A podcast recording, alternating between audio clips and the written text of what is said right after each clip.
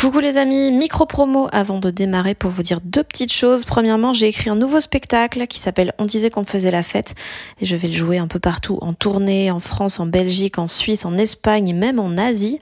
Euh, toutes les dates sont sur fannyruet.com. Et puis deuxième nouvelle, mon roman Bien sûr que les poissons ont froid sort en format poche le 2 mai et il sera dispo le même jour en livre audio. Je l'ai enregistré moi-même, j'ai trop aimé faire ça et je suis trop contente du résultat. Donc euh, yay I'm Sandra, and I'm just the professional your small business was looking for. But you didn't hire me because you didn't use LinkedIn jobs. LinkedIn has professionals you can't find anywhere else, including those who aren't actively looking for a new job but might be open to the perfect role, like me. In a given month, over 70% of LinkedIn users don't visit other leading job sites. So if you're not looking on LinkedIn, you'll miss out on great candidates like Sandra. Start hiring professionals like a professional. Post your free job on linkedin.com/people today. Salut, je m'appelle Fanny Ruet et vous écoutez Les gens qui doutent. Et je suis clairement devenu beaucoup moins drôle dans la vie depuis que je fais de la scène, quoi. Je crois qu'il y a une dose de sinistre et une dose de, de marrant dans chacun d'entre nous, tu vois. Et je crois que la- ma dose de blague, en fait, je crois que je la, je la laisse un peu dans mon travail, en fait. J'en donne trop dans mon travail, tu vois. Et du coup, dans la vie, je suis plus à l'écoute, en fait, maintenant. En fait, j'ai moins besoin aussi d'attention, quoi. Mais oui Après un petit break estival, nouvel épisode des gens qui doutent avec quelqu'un que j'ai envie de recevoir depuis bien longtemps et quelqu'un que vous me demandez depuis bien longtemps. Guillermo Guise, euh, vous le connaissez probablement pour ses chroniques sur France Inter, pour sa web-série Le Roi de la Vanne, pour son premier spectacle Guillermo Guise, Un bon fond qui est dispo sur Canal, ou peut-être déjà pour son nouveau spectacle Au suivant qu'il avait commencé à jouer avant le confinement et qu'il vient de reprendre là à Paris et en tournée. Euh, Guy est une des personnes qui me fait le plus rire au monde. Donc j'avais déjà plein de questions à lui poser sur sa façon de travailler, mais pas que, puisque avant d'être humoriste, Guy a fait plein d'autres trucs assez peu probables, puisqu'il était footballeur presque professionnel, il était journaliste, il était manager de boîte de nuit. Genre certains de ses souvenirs contiennent Paris Hilton. C'est déjà assez zinzin. Donc ça fait beaucoup de vies différentes et tout autant de choses à raconter. Donc là, on a profité tous les deux de l'été pour se poser euh, à la maison à Bruxelles pour discuter de plein de trucs, de l'angoisse qu'était le confinement pour lui et du blocage créatif que ça a créé, de l'angoisse de ne plus avoir quoi que ce soit à raconter, de l'impression d'être de plus en plus con, de comment il travaille et construit ses spectacles, de comment avancer quand on est sûr de rien, de la fois où il a failli mourir et de ce que ça a provoqué chez lui, de son début de carrière dans le cinéma et du court métrage éclatos qu'il a réalisé, euh, de son envie dès l'enfance d'avoir une vie différente, de sortir de la norme et de l'évolution des humoristes en France versus aux États-Unis. J'espère que tout ça vous plaira.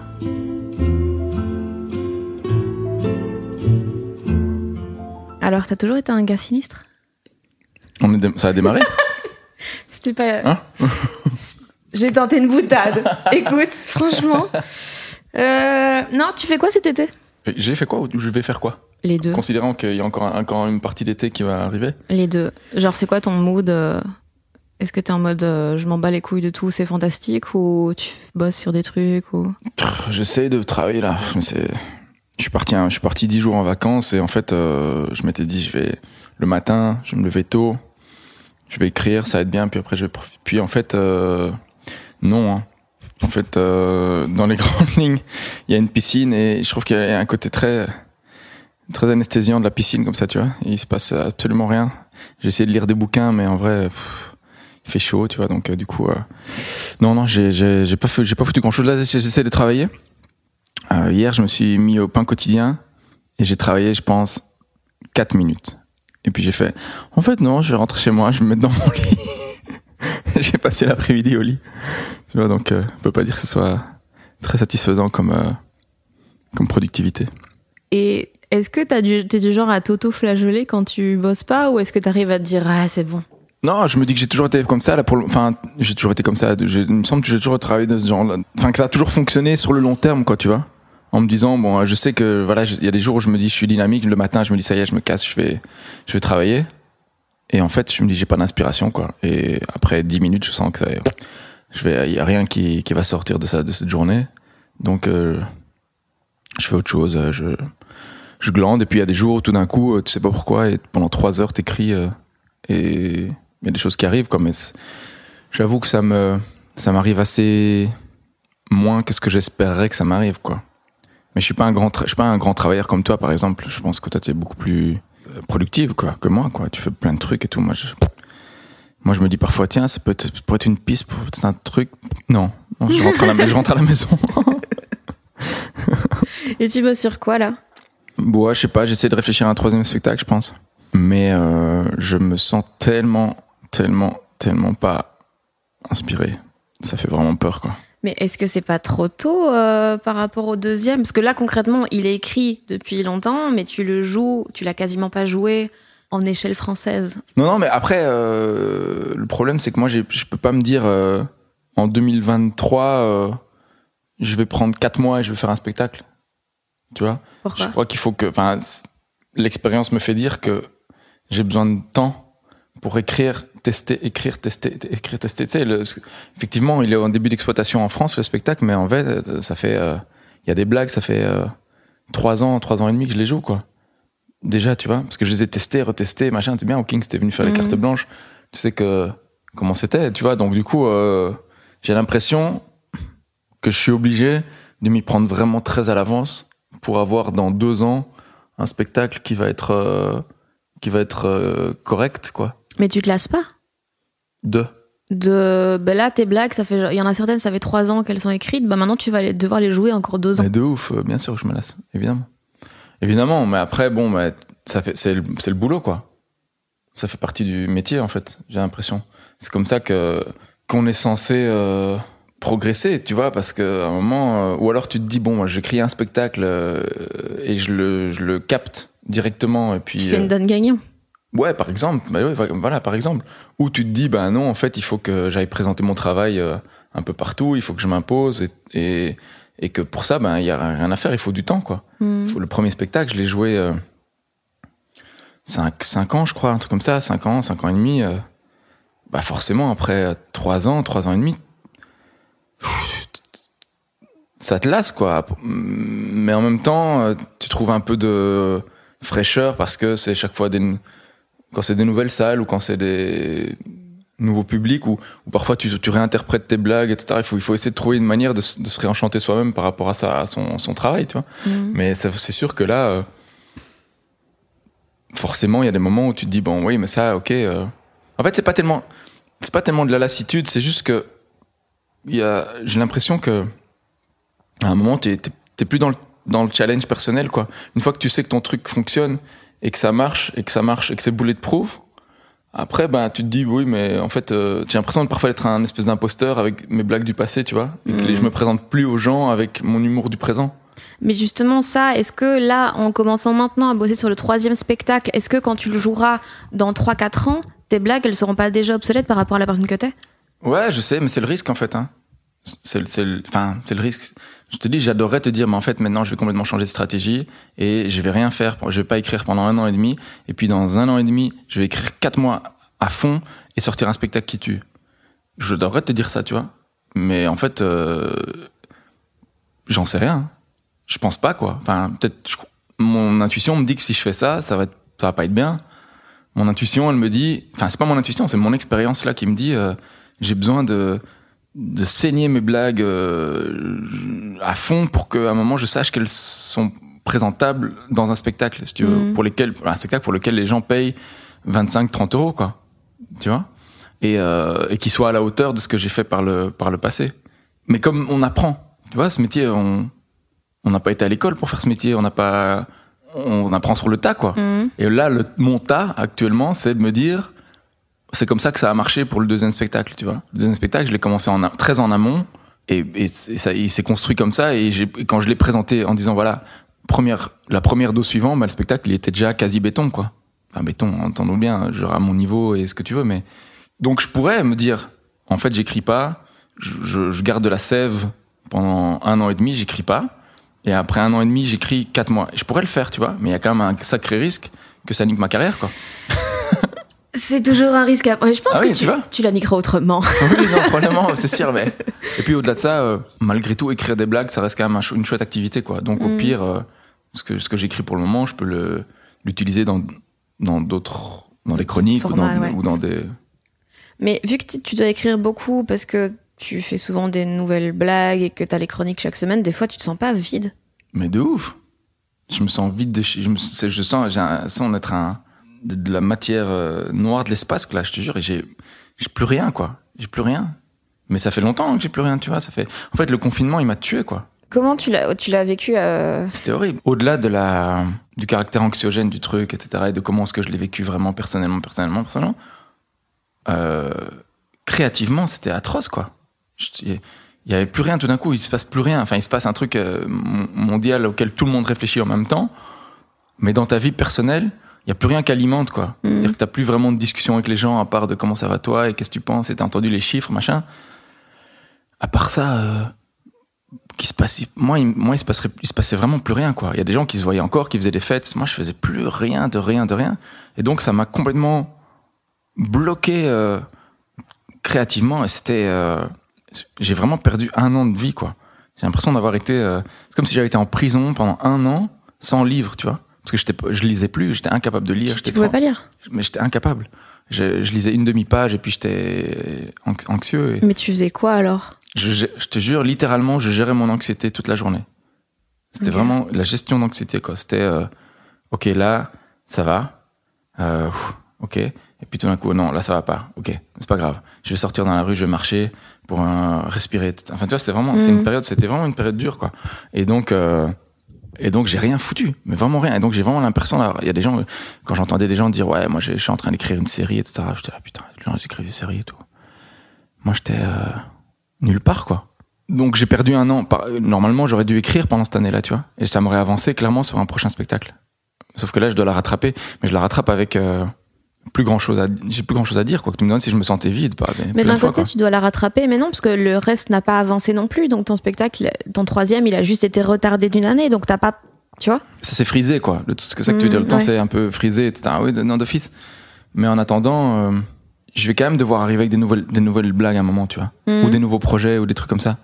Et malgré tout ben moi je, je on rajeunit pas quoi tu vois. Enfin je vieillis enfin il y a un moment où il faut j'ai bientôt 40 ans machin tu vois de ça Mhm.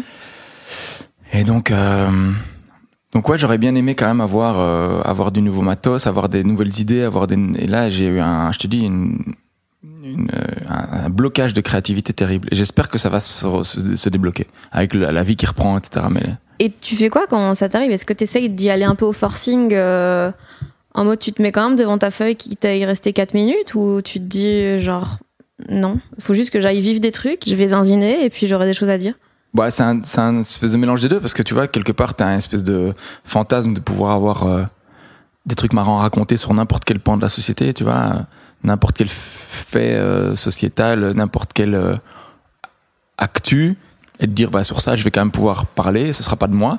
Et en même temps, l'expérience me fait dire que moi, ce qui me plaît d'écrire ce qui, me- et ce qui surtout marche quand je le fais, c'est quand je raconte mes histoires, tu vois. Sauf que des histoires, il, m'en arrive plus de temps que ça, en fait. Il m'en arrive plus de temps que ça. Et ça commence à revenir un petit peu, heureusement. Parce qu'on peut un peu euh, rebouger, un peu se revoir, etc. Tu vois, mais c'est pas. Mhm. euh, c'est clairement pas comme avant, quoi. Tu vois, avant. euh, je racontais des trucs qui m'arrivaient. Et... Tu sais, parce qu'en plus, il faut que je les dispatche dans les chroniques, il faut que je les dispatche dans. Bah, c'est pareil pour toi, quoi. Mhm.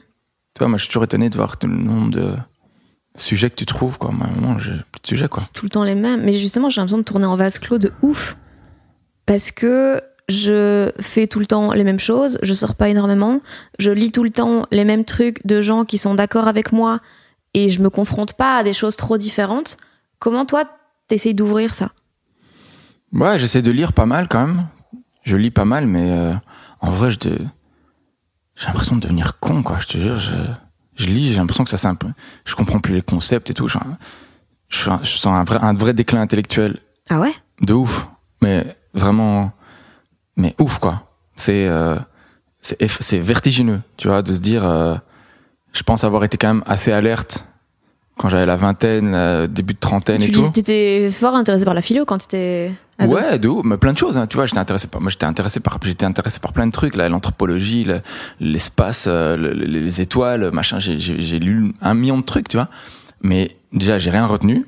Donc je me, je pourrais, je serais incapable de tenir une conversation en, sauf en, sortant trois lieux communs euh, sur les trous noirs et je serais incapable alors que j'ai lu euh, une tonne de bouquins là-dessus, tu vois. Mhm. de un, je retiens rien, et de deux, aujourd'hui, ça s'imprime plus. Donc, je lis et ça s'évanouit immédiatement, comme ça, tu vois. Et donc, en fait, je, je, je pense que ma carrière, euh, l'avenir est sombre. Honnêtement, d'un point de vue carrière, je, je, crois que il faut profiter de mes derniers euh, soubresauts comiques avant que que je que je- j'arrête de faire des trucs créatifs, quoi. Parce que je pense qu'à un moment, je j'aurais plus rien à Que dire. t'arrêtes de faire des trucs créatifs ou des trucs drôles? Hum, tu vois, une, une fois que t'as fait, moi j'ai fait des trucs drôles, j'ai réussi à faire, à faire des trucs drôles pendant un moment. Et qu'est-ce que tu peux faire d'autre? Tu peux faire euh, des scénarios de films ou de Mhm. Ce qui te séries. chauffe, ça. Ça me chauffe, mais j'ai jamais été un bon raconteur d'histoires, tu vois. Je raconte mal les histoires, je raconte mal les blagues, par exemple, tu vois. J'invente mal les histoires. Je raconte très mal les blagues. Mais non. Mais- je raconte pas d'histoire, je me dis pas putain, euh, j'ai envie de raconter l'histoire d'un mec qui machin. Il y a plein de gens qui te disent ça tout le temps. Et ouais, et le gars il part en voyage et il lui arrive ceci et ça. Moi jamais ça, jamais ce genre de d'impulsion. Est-ce que tu penses que c'est parce que t'es auto-centré? Ouh, putain, ouh là là. je, je sais pas, mais Vraie c'est juste que. Quoi, t'as réfléchi à ça toi et tu t'es dit ça?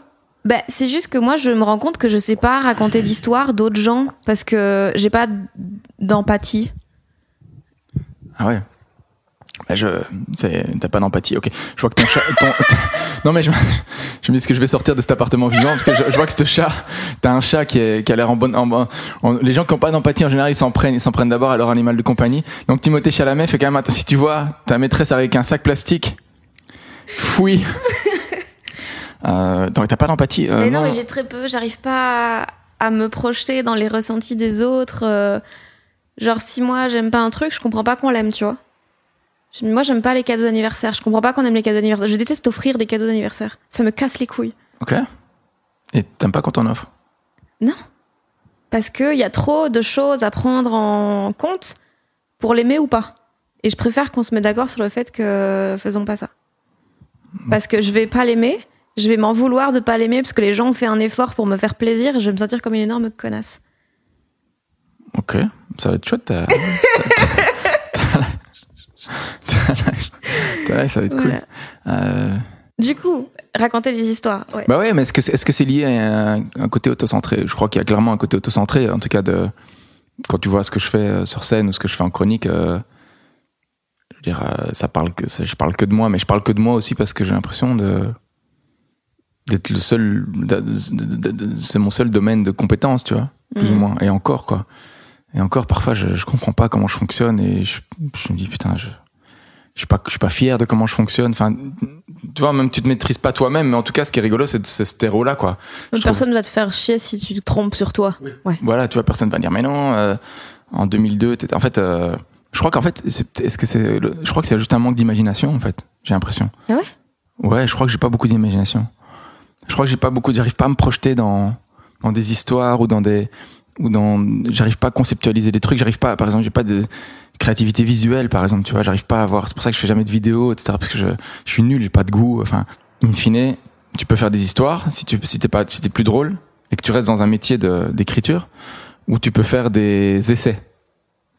Et je pense, honnêtement, avec tout le respect que j'ai pour mon cerveau, que je j'ai pas grand chose à apporter au, à l'histoire Au de la, principe même de d'essayer. de la pensée de la pensée francophone. J'ai pas grand chose à apporter tu vois. Donc c'est soit soit de faire des blagues soit de faire des histoires soit de faire des essais. Et en fait euh, euh, je- à un moment quand la source va se tarir au niveau des blagues il sera juste temps que je que je devienne un, un- soit un vieux comique vraiment vraiment ringard Mhm. soit un autre chose quoi. Autre chose et que je me je me rende à l'évidence et que ça ça marchera plus tu vois. Mais t'as l'air de... dé- Déjà, pour faire ce podcast, ça a pris mille ans parce que tu me disais, j'ai pas assez... Enfin, je, je suis pas assez sûre de moi, machin, alors que c'est vraiment un podcast sur le doute, donc ça va. Euh, et que tes idées étaient pas assez claires, machin. Mhm. Et t'as l'air de jamais être sûr de rien. Comment t'avances? Bah, j'avance par le, je pense par le, par l'obligation, quoi. Parce que tout d'un coup, t'as un moment, t'es, t'es confronté à l'obligation de, de faire une chronique dans deux jours, Mm. et qu'il faut, il faut, il faut tout d'un coup faire abstraction et, tu sais, à chaque chronique, l'année passée, par exemple, mais c'est déjà arrivé les années précédentes, mais l'année passée, je pense, une fois sur deux, je me disais, c'est, là, je démissionne. C'est terminé, quoi. Je commençais Vraiment, avec premier ouais. degré Ouais, ouais. Je me disais, euh, fini, j'ai plus rien à dire, euh, j'ai plus, j'ai plus de sujet. Fuck, quoi. Et au final, tu trouves toujours un sujet et tu trouves toujours des trucs drôles à dire. Bon, ça c'est le- l'expérience qui me fait dire ça, quoi. Mais euh, au début, chaque fois que je me lance, je me dis là, je, je sais pas quoi, je sais pas quoi, je sais pas de quoi je vais parler. Putain, ça fait, ça fait 200 chroniques que je fais sur France Inter. euh, 200. Bah, plus ou moins, ouais, tu vois. Putain. Mais euh, et encore, moi, genre, euh, tu vois, imagine les Morgan et Tanguy, Tanguy, euh, Pastureau, ouais. c'est Daniel Morin qui font des, qui en sont à, à 7000, tu vois. Hmm. Mais donc, je me disais chaque fois, j'arrête, tout terminé, fin de l'histoire, euh, j'ai rien à dire. euh. Et donc, à un moment, il était obligé, quoi. Parce que le lendemain, soit tu, soit tu démissionnes vraiment et tu te retrouves face à un, un espèce de d'abysse, tu vois, où tu sais pas, tu sautes, tu dois sauter et tu sais pas dans quoi tu te retrouves, ou alors tu, tu te lances et tu te forces. Et en fait, je crois qu'il faut que je me force, quoi. Il faut que je me force, c'est ça qui fait passer les doutes. C'est qu'à un moment, euh, j'y vais, tu vois, parce qu'il y, a y a une échéance. Et est-ce que des fois, tu essayes de te rajouter justement ces obligations? Genre, t'as as commencé un milliard de romans. Est-ce que t'as eu. Enfin, tu vois, est-ce qu'une fois, tu t'es dit, OK, je vais en parler avec un éditeur, comme ça, je serai forcé d'aller au bout du truc? Ou est-ce que tu te stoppes avant? Ou est-ce que tu. Ouais, mais je crois que les, derniers, tent- les dernières tentatives de roman que j'ai fait, c'était il y a plus de 10 ans, quoi. Je me rappelle, j'avais fait un essai à un moment, euh, enfin un essai, non, pardon, une nouvelle, pardon, pas un essai. J'avais fait une nouvelle et tout, euh, que j'avais envoyé à, notamment à Myriam Leroy, des gens comme ça, tu vois, en disant alors, est-ce que vous trouvez que c'est bien écrit, etc. Disent, ouais, ça c'est cool et tout.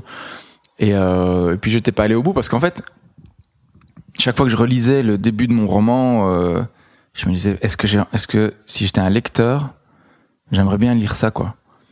Et en fait, je me disais non, tu vois, c'est un ramassis de lieux communs, de trucs et tout ça.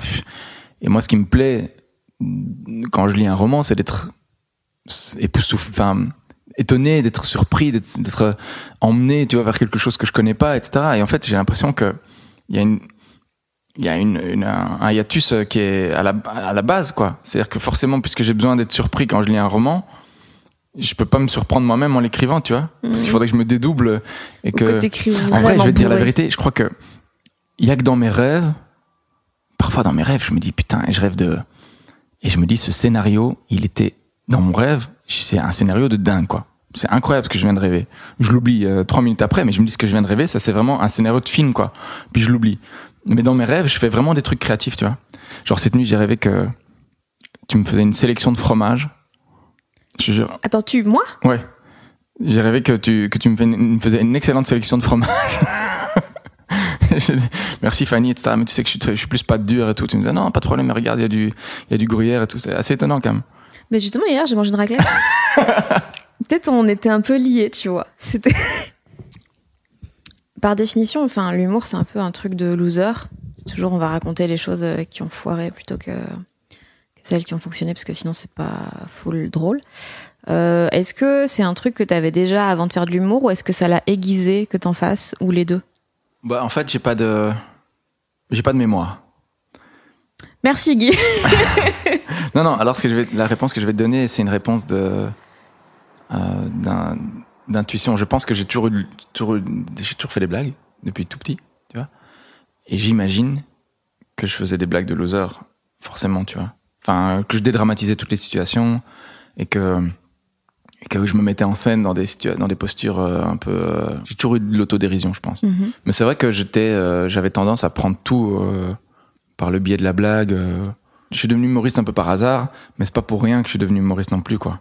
Tu vois, Hmm. dans le sens où j'étais pas, j'étais pas prédestiné à ça et je pensais pas le faire. Je- mais que c'est pas si illogique que ça que je le sois devenu, tu vois. Parce que je, Mhm. je faisais vraiment des blagues dans mes articles, je faisais des blagues sur mes statuts, je faisais des blagues dans la vie, et je suis clairement devenu beaucoup moins drôle dans la vie depuis que je fais de la scène, quoi. Mais genre vraiment, clairement. Ah, parce que quand on te fréquente, euh, on te paye pas, donc euh, on vaut pas la peine. Ouais, c'est ça. Non, c'est pas ça. C'est juste que je crois que tu donnes beaucoup. Tu donnes beaucoup. Tu vois, il y a des gens qui restent. Moi, je connais des gens, des humoristes qui sont euh, drôles tout le temps, quoi. Tu vois, qui, qui continuent à être drôles, mais qui sont drôles. Un Baptiste Le Caplin, par exemple, c'est un mec qui est drôle en permanence, quoi. Hmm. Tout le temps, tout le temps, tout le temps, tout le temps, tout le temps. Euh, moi, je suis pas comme ça, quoi. Je peux pas, j'arrive pas. En fait, j'arrive, j'arrive. Je crois que je crois que j'ai une dose de blague aussi. Je crois qu'il y a une dose de sinistre et une dose de de marrant dans chacun d'entre nous, tu vois. Mhm. Et je crois que la- ma dose de blague, en fait, je crois que je la, je la laisse un peu dans mon travail, en fait. Je la donne, dans, je la donne, j'en donne trop dans mon travail, tu vois. Et du coup, dans la vie, je suis plus à l'écoute, en fait, maintenant. Je me rends compte, je suis plus à l'écoute. J'ai moins besoin d'être aussi. En fait, j'ai moins besoin aussi d'attention, quoi. Parce que l'attention, je la, je la, je la reçois quand même beaucoup et en grosse quantité quand je suis sur scène ou à la radio ou, euh, enfin, dans ma vie publique, si tu veux. Et du coup, dans la vie de tous les jours, euh, je m'efface beaucoup, beaucoup plus qu'avant, quoi. Je suis beaucoup plus dans les dîners et tout. Enfin, j'écoute, euh, je, je, voilà, je veux plus, je veux plus euh, tout d'un coup être le bout en train. euh, j'ai moins besoin de ça, quoi. J'ai moins besoin d'être le, centre de l'attention, tu veux. Ok. Euh, T'as fait plein de choses avant d'être d'être humoriste. T'as fait du foot et t'étais censé faire ça dans ta vie. Enfin, genre, c'est le truc qui te, que tu voulais faire et tout. Et puis, quand ça a plus été possible, quand la seule perspective à laquelle t'avais pensé s'arrête, euh, comment tu te sens? Comment tu vois le futur? Ben, le seul point positif, c'est que j'avais continué malgré tout en parallèle avec le foot, j'avais continué mes études, si tu veux. Mhm. Donc j'avais fait, je faisais Sciences Po à l'UNIF et tout. Et, euh, Mais je m'étais dit, ah, quand j'étais à Sciences Po, euh, même quand j'étais en troisième ou quatrième, euh, je me disais, si là maintenant j'ai un contrat pro qui tombe, euh, fuck les études euh, du jour au lendemain, quoi. Je Mhm. m'en foutais alors que je faisais des- plutôt de bonnes études, quoi. Même si Sciences Po euh, Bruxelles, c'est pas non plus. Enfin, Sciences Po Bruxelles, c'est voilà quoi. C'est pas réputé, réputé, mais bon, je l'avais fait quand même, je l'avais quand même fait. Mhm. Donc je me disais, le foot en, en premier, le puis le foot a pas marché. Et effectivement, bah là il faut se, ouais, il faut, il faut, il faut se, réinventer, se relancer un, des, des, enfin ouais, de se relancer un défi. euh. Je me suis barré quand, quand le foot s'est vraiment arrêté pour de bon. Je me suis barré en Espagne, quoi, tu vois. Là j'ai voyagé, etc. Ça m'a permis aussi un peu de m'aérer l'esprit. euh, C'est de- ton tour du monde qui a fait qu'un pays? C'est le tour du monde le plus claqué. c'est une histoire. Imagine si Christophe Colomb il avait fait ça, tu vois. Il était parti de Gênes, puis il est arrivé, je sais pas, en Espagne ou euh, au Luxembourg, tu vois. Puis là, il, avait fait, c'est bon, je reste. Il y a sur- je vais à Esch sur Alzette, il y a des phares de cigarettes, ça, ça, ça me- ça me suffit. En fait, non, euh, ouais, ouais, ouais, j'ai fait, j'ai fait ce truc-là et, et j'avais vraiment l'ambition de faire un tour du monde et tout. Et puis c'était, ça c'est, ça c'est euh, fini un peu misérablement. Et puis après, j'avais quand même l'ambition de recommencer à voyager. Et puis finalement, j'ai, bah, je suis devenu journaliste et voilà. Puis, puis j'ai commencé à avoir peur de l'avion. Et puis j'ai plus voyagé. Et donc, euh, T'as voilà. commencé à avoir peur de l'avion?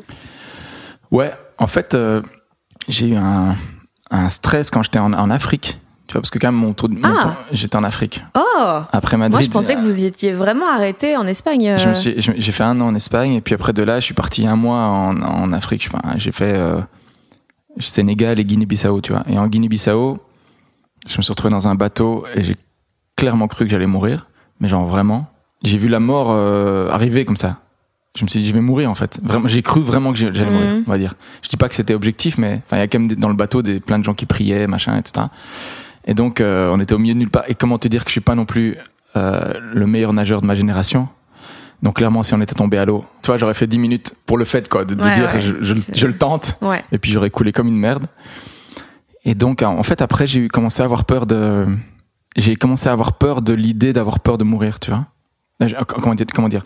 Comme j'ai, comme, comme j'ai, je me suis vu avoir peur de mourir, j'ai détesté cette sensation-là. Ouais, ouais. T'as eu Mais peur genre- de l'angoisse ressentie et Ouais. tu voulais pas qu'elle Et recommence. du coup, quand je suis en avion, j'ai peur du moment où je vais savoir qu'il y a un problème et quand je vais mourir. Tu vois, je veux plus revivre ça, quoi. Ouais, ok. Et c'est ça qui me. qui- qui- après, ça m'a bloqué en avion, en fait. Alors que je prenais l'avion relax avant, tu vois. Et euh, j'avais pas de problème avec l'avion. Et depuis lors, j'ai une phobie de l'avion. Et donc, ça m'a empêché de voyager, etc. dans ma vie, quoi. Et t'as peur d'autres trucs euh, Euh, j'ai peur des, ch- des chats qui lapent mon, mon verre d'eau, par exemple. Ça, je- T'es chez lui, hein Oui, mais ça ne te donne pas. Timothée, un minimum de savoir-vivre, s'il te plaît. J'ai peur de plein de trucs. Je suis une, je suis une flippette euh, pour tout. J'ai peur de tout. Je suis vraiment le type le moins courageux de sa génération, je pense. Arrête de te vanter. Pardon. Je suis, dans, je suis dans le top 17, probablement. Ouais, Tu en, que- Belgique, en Belgique francophone, dans la Fédération Wallonie-Bruxelles. Top, Ah. top 17. Là. Mais j'ai- lu que tu disais que t'étais souvent dans les bons, mais jamais le meilleur. Dans tout. Bah euh, ouais, je, je pense que ça se. Toute proportion gardée, ça se, ça s'applique encore à ce que je suis aujourd'hui dans le stand-up, quoi. Tu vois? Mais est-ce que c'est. T'as pas beaucoup d'ambition ou est-ce que. euh, tu t'en fous? Enfin, tu vois? Non, je crois que j'ai. On a tous un certain euh, degré de talent et de volonté.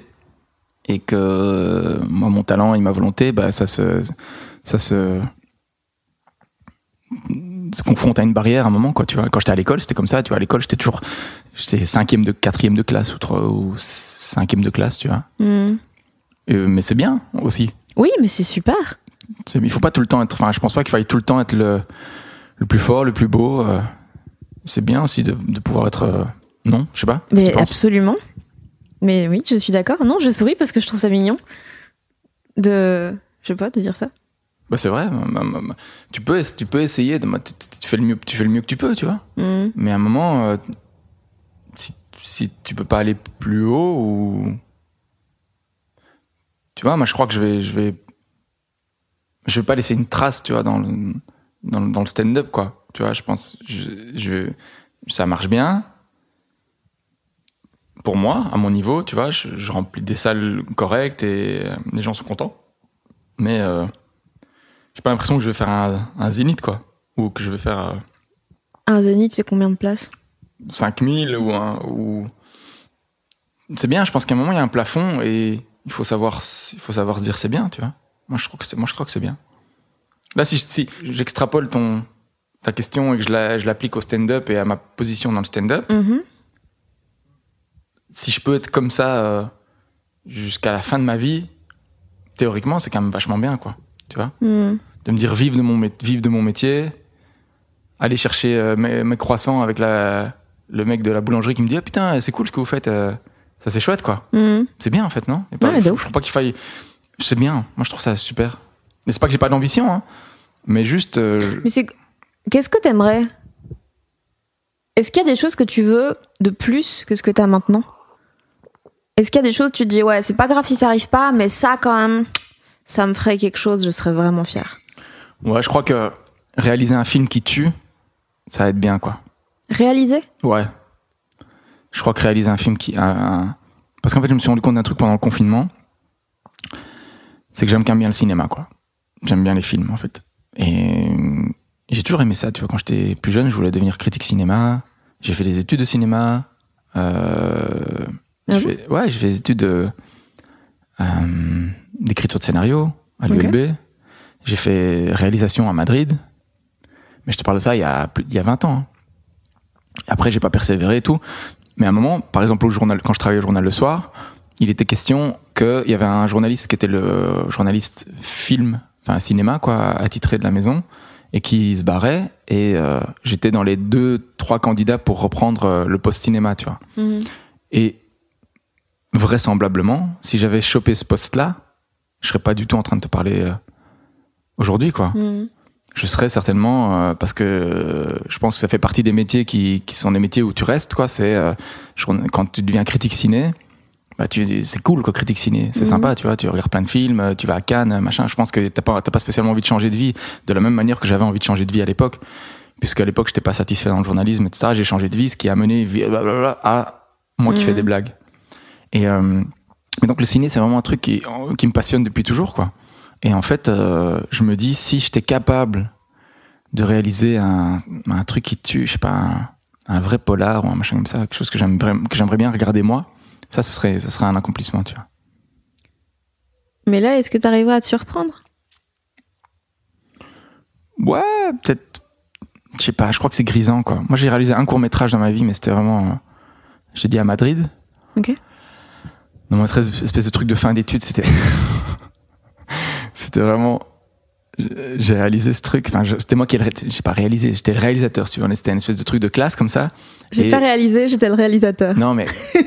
Ouais, mais c'est parce que ça fait un- comme si j'avais réalisé, comme si c'était mon projet, mais en fait, c'était un projet collectif de la classe. Mhm. Et j'ai réalisé ce truc, et c'était. Le monteur, quand on arrive avec les images, il a dit c'est le pire truc que j'ai jamais vu de ma life. Il y avait. Il y avait des, des plans. Genre, tu vois, on faisait un espèce de plan circulaire comme ça. On se mettait. euh, il y avait un plan où c'était quatre, c'était quatre personnes autour d'une table qui préparaient un braquage. C'était une table ronde comme ça, tu vois. Et donc l'idée c'était qu'on voulait faire un plan au milieu, avec la caméra au milieu. Donc pour ça il fallait que tu vires la table. Tu tu vires la table, tu te mets au milieu et tu tournes circulairement sur chacun des personnages, tu vois. Et on avait fait ça. Sauf que on avait foutu la table juste à côté, quoi. Meuf, on voyait la table dans le champ. La table qui était à côté, on la voyait dans le champ. Meuf, on voyait sur un fauteuil des, des gens qui étaient cachés sur le fauteuil. On les voyait dans. Et le, mon- le monteur, il a dit Mais les gars, vous êtes sérieux? J'avais pas vu ça, quoi. On n'a rien vu, tu vois. au- ah, c'était formidable. Moi, j'ai, j'ai ce, j'ai ce, ce truc à la maison, c'est, collector. hein. Je peux dire le. Mais par contre, l'expérience de, de réaliser un court métrage, c'était dingo. J'ai adoré. Je trouvais ça incroyable. J'étais vraiment grisé à fond. Je me suis dit, quand est-ce que je fais le prochain et tout. euh. Je me rappelle, j'étais rentré à la, j'étais rentré en Belgique à ce moment-là et j'étais allé chez ma sœur et ma sœur, elle avait un chien. Donc, j'avais pris une caméra et j'avais fait, euh, vite fait, un espèce de petit truc dans lequel euh, il y avait une famille qui bouffait le chien. Donc, on avait foutu le chien dans une casserole. Enfin, c'était euh, un truc euh, chelou, mais bon. Et puis, j'ai pas, je sais pas, j'ai pas persévéré. C'est con, hein. Tu vois, j'aurais, j'aurais peut-être pu faire un truc, euh, je sais pas. Mais ça, si, si tu me demandes, est-ce qu'il y a un truc dont tu rêves C'est peut-être, c'est peut-être, c'est peut-être professionnel, enfin artistiquement, on va dire. C'est, c'est probablement ça. Ouais. Mais il y a 20 minutes, t'as dit que t'avais aucune euh, imagination euh, visuelle. Bah, c'est pour ça aussi que je, c'est un rêve et que je le fais pas. Tu vois, autrement, je, je, je le ferais. Ah, c'est un rêve comme ça, pas un rêve genre un jour là. C'est pas un projet. C'est un rêve. Ah, ok. Mais et c'est depuis le confinement aussi que tu t'es beaucoup plus, euh, j'ai l'impression, dans des films à faire des castings pour des rôles. euh, Ouais. En vrai, ce qui s'est passé, je vais te dire pendant. Tu sais, moi, j'ai, euh, refusé euh, au cinéma plein de films. Tu vois. Ouais. On m'a proposé, euh, enfin, plein de films. J'ai refusé. En tout cas, j'ai refusé de caster 6, 7, 8 films. Euh, dont deux ou trois où j'avais le rôle, Ouais. je pense. Parce que je trouvais que les scénarios étaient pas marrants et que je me voyais, je trouvais que ça servait à rien et que ça avait pas de sens. Et que... Puis j'ai accepté le film de Kéron, euh, Brutus, contre César, parce que Kéron, c'est difficile de refuser quelque chose à Kéron, quoi. Il t'appelle, il fait putain, euh, Kéron, il m'appelle, il me dit voilà, euh, euh, efface ton agenda, dans trois jours tu viens avec moi à Warzazat. Oh, je, je, Kéron, tu te racontes. Non, non, j'ai un film, le casting il est dingue, ça va être super. Je Kéron, je suis pas un acteur tout. Ah, ça va, je vais le diriger, ça va être, ça va être terrible. Puis tu te dis bon, bah, je vais aller à Warzazat euh, cinq jours, euh, jouer avec Ramsey, euh, Pierre Richard, euh, Thierry Lhermitte, machin, c'est rigolo quoi. Pour l'expérience, c'était Ouais, rigolo, ouais. tu vois. Bon, il s'avère que j'ai joué dans le film de Kéron et que j'ai été coupé au montage euh, à juste titre, j'ai l'impression, parce que c'était une scène marrante et je crois que j'ai niqué sa scène, sa, sa- sa scène marrante, quoi. Je crois. Pourquoi? Je sais pas, c'était un, c'était un gag en fait. Et il était assez content du gag. Et c'était moi qui devais l'incarner, si tu veux. Mais je devais mourir et tout. Et je devais. J'avais un énorme bouton de fièvre. Je m'attendais pas à ça. Meuf, j'avais un bouton de fièvre de l'espace. Et j'étais en, gros plan et je devais jouer un espèce de gladiateur comme ça, tu vois. Donc c'était pas crédible. Et je devais me faire trancher la gorge. Et donc, il y avait un cascadeur qui m'apprenait à me faire trancher la gorge et tout. Et, euh, et je crois qu'il était pas, et Kéron, je crois qu'il était pas content du truc. Il m'a coupé au montage. Et donc, j'ai, du coup, j'ai, dans ce film, j'ai une demi-scène où on voit 4 secondes où je fais, euh, euh, vous m'aviez dit, vous voulez un plateau de fruits. Ça, c'est la seule phrase que j'ai, pour le moment, au cinéma, c'est la seule phrase que j'ai. Ouais, T'as été coupé dans celui de Melra aussi. Ouais, tout à fait. Mais en fait, chaque fois que tu tournes, j'ai l'impression que t'es malade. J'étais malade aussi, ouais, dans celui de Melra, mais vraiment, genre malade, malade. euh, J'étais, j'ai, le nez bouché de ouf et tout, et je devais dire des trucs vraiment hyper, hyper. Je devais dire, euh, j'ai envie que tu t'assoies sur mon visage et qu'on aille aux toilettes. Enfin, tu vois, un truc de pervers, mais Ouais. j'avais le nez bouché, quoi. Donc, tu vois, ça donnait un truc un peu, un peu space, et donc ils ont coupé au montage. Ah, Honnêtement, là, j'étais content que je, parce que je me trouvais vraiment nul, quoi. Mhm. Vraiment, là, je me disais, je me voyais jouer, je me disais, putain, catastrophe, quoi. Vraiment, je le sentais, quoi. Mais c'est difficile. En fait, quand tu fais des petites apparitions au cinéma, c'est difficile, hein. Parce que tu dois être là, dans une équipe, avec des gens qui sont là depuis le début, qui ont leur rôle. Je te parle quand tu, pas quand tu joues le premier jour, mais quand, quand tu joues après 10 jours de tournage ou 20 jours de tournage et t'arrives et tout d'un coup, euh, toi, t'as deux répliques et tu dois être euh, juste, quoi. C'est que c'est compliqué, quoi. En fait, c'est un- c'est, euh, le plus dur, j'ai l'impression, au ciné. Quand tu peux rentrer dans ton rôle, préparer, machin, etc. Mais quand on te dit, voilà, tac, sois juste sur des répliques qui sont pas toujours, euh, soit marrantes, soit, soit bien écrites, soit, euh, euh, comment dire, soit, euh, soit qui te conviennent ou qui te ressemblent, c'est chaud, quoi. Bref, anyway, je fais, un- je fais une longue insiste sur le ciné, mais c'est pour te dire que j'avais refusé plein de trucs et j'avais accepté ça. Melra parce que c'est ma pote et Kéron parce que c'est parce que j'aime bien Kéron et que puis je trouvais le truc intéressant. Mais du coup, j'avais refusé plein de trucs et tout. Et pendant le confinement, je me suis dit en fait, euh, de un, c'est pas gagné qu'on recommence à jouer sur scène. C'était pas sûr, tu vois. Ouais. Comment, à ce moment-là, tu sais, au début, qui, qui aurait pu dire quoi que ce soit sur l'avenir, tu vois, quand on te disait là au début, euh, euh, il faut laver tes courgettes avec de l'eau de javel, là, tu vois, tu te rappelles ce moment-là où tout le monde était stressos, on savait pas, quoi. Ouais. Et de deux, je me suis dit, en fait, la vie est courte, quoi. Je me suis dit, j'aimerais quand même bien un moment, euh, bah, faire une autre expérience, quoi, faire autre Mhm. chose, tu vois. Je me suis dit, la vie est courte. Si je meurs, euh, si je meurs demain, euh, au moins j'aurais fait du, au moins je peux dire, j'aurais fait un film, quoi. Tu vois, donc j'ai accepté deux, trois projets comme ça. Et troisième raison, c'est qu'en fait, je me suis dit, euh, je refuse tout, je refuse tout. mais in fine, si jamais je me retrouve avec un chouette projet ou un chouette rôle, bah, je vais arriver un peu vierge d'expérience, quoi. Mhm. Or, j'ai l'impression que c'est pas mal d'avoir un peu l'habitude des caméras, l'habitude des équipes, l'habitude des figurants et tout. euh, si tu veux un jour arriver et faire quelque chose de bien, quoi. Et le roi de la vanne, t'avais pas déjà. Oui, mais une fois encore, le roi de la vanne, c'était vraiment. J'ai l'impression que je mets ça un peu en dehors parce que le roi de la vanne jouait mon propre rôle, tu vois, quelque Mm. part. Et c'était mes, c'était mes mots à moi. C'est moi qui écrivais pour moi, quoi. J'écrivais dans ma. Je mettais. euh, Qu'est-ce qui sonne bien dans ma bouche, en fait. Mhm. Tandis que dans un film, euh, le réalisateur ou la réalisatrice peut, peut, peut s'adapter un peu à toi, mais in fine, ça reste quand même euh, les mots de quelqu'un d'autre en général, Mhm. tu vois. Et donc c'est. Mais pour te dire, par exemple, dans le truc de Kéron, il y avait vraiment euh, des dizaines et des dizaines de figurants, quoi. Et tout d'un coup, tu te retrouves et tu dois être performant face à je sais pas combien de personnes. L'équipe, elle est immense et tout. euh. Et ça, ça, ça te permet, si jamais plus tard, tu as un rôle qui, qui est un peu plus conséquent, de, de peut-être avoir un peu plus d'expérience, quoi. Mais là, j'ai un film qui va sortir là, le 25 août. euh, Fragile? Dans lequel j'ai un vrai rôle quoi pour le coup. Avec, euh, je ne sais plus son Avec nom. Yacine Wisha et Ouleya Mamra. Ouais, putain, j'aime tellement cette meuf. Ouais, elle est super, une super actrice, ouais, incroyable. Enfin, elle est très très bon. Enfin, le film, je pense, je l'ai pas encore vu à vrai dire, mais il- je pense que le film est bien parce que tout le monde m'en dit du bien. Donc, euh, Ok. Et Donc, toi, ça cool. t'a. Donc là, c'est ton premier vrai rôle? C'est un vrai rôle, c'est un quatrième rôle, c'est un ouais, troisième rôle, quatrième rôle, mais mais qui a bougé de vraies scènes quoi, Mhm. tout d'un coup. Et ça t'a fait quoi? Ouais, c'est. Bah, le cinéma, c'est beaucoup d'attentes. hein. On avait une blague là-dessus, tu vois. Vous êtes toujours, c'était, c'est running gag, quoi, ça. Le cinéma, c'est, parce que honnêtement, c'est vraiment beaucoup d'attentes, quoi. Mhm. T'es tout le temps en train de, d'attendre que la lumière se remette mieux, que ceci, que le. Mais ouais, ça m'a fait quoi? C'était, ouais, je sais pas, c'était une.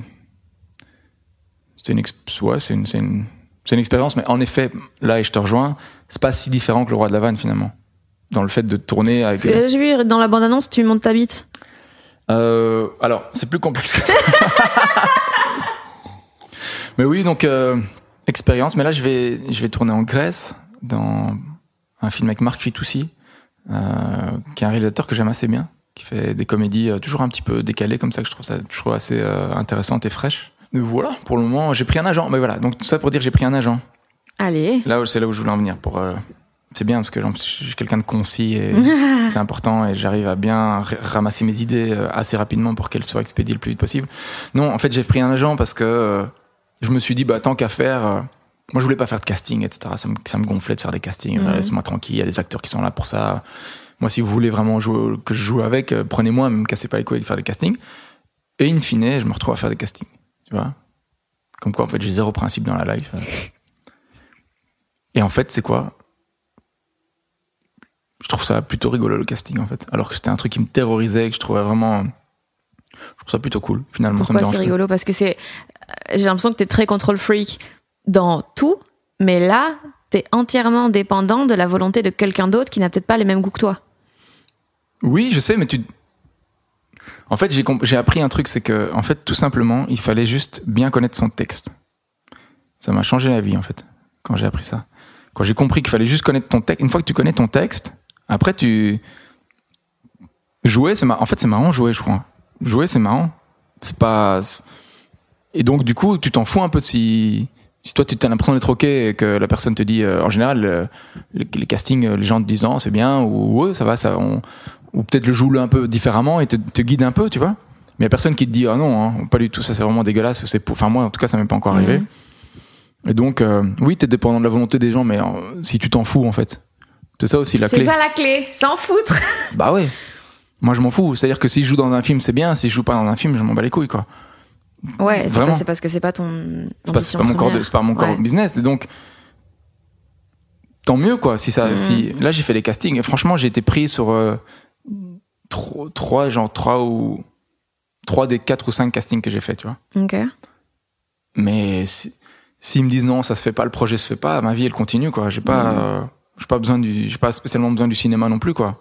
Puis ça vient, ça vient, c'est marrant. Ça vient pas, c'est pas grave.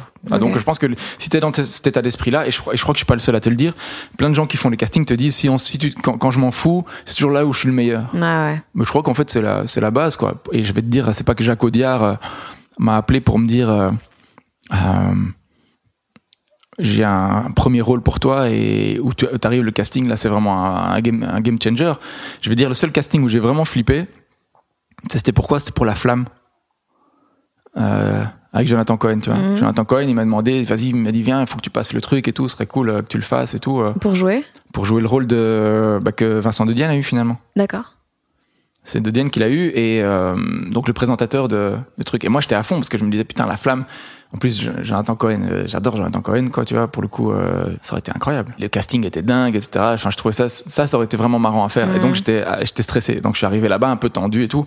Après euh, c'était voilà, je, je l'ai fait. Il m'a dit que c'était bien. Je l'ai pas eu et voilà. Mhm.